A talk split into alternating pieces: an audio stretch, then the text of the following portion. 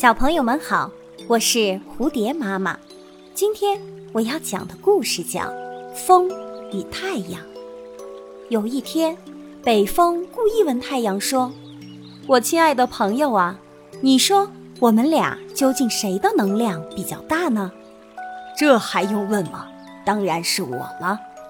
太阳丝毫不掩饰自己的骄傲，北风当然一肚子的不服气。于是，双方为了这个问题喋喋不休地辩论了许久，直到最后，他们达成协议，决定用事实说话。他们看见一个行人，便约定谁能让行人脱下衣服，谁的力量就强过对方。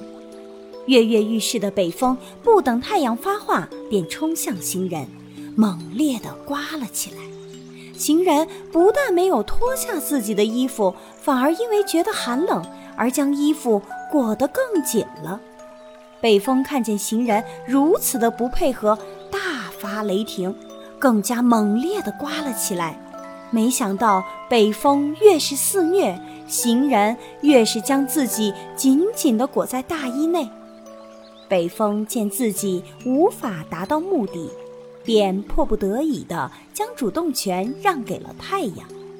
太阳慢慢地将自己温热的光芒洒向行人，行人感到微微有些热了，便敞开了外套。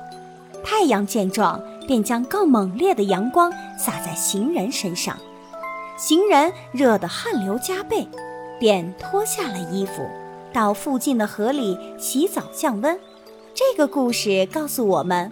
每个人都有自己的特长，面对一件事情，我们要挑选合适的人去完成。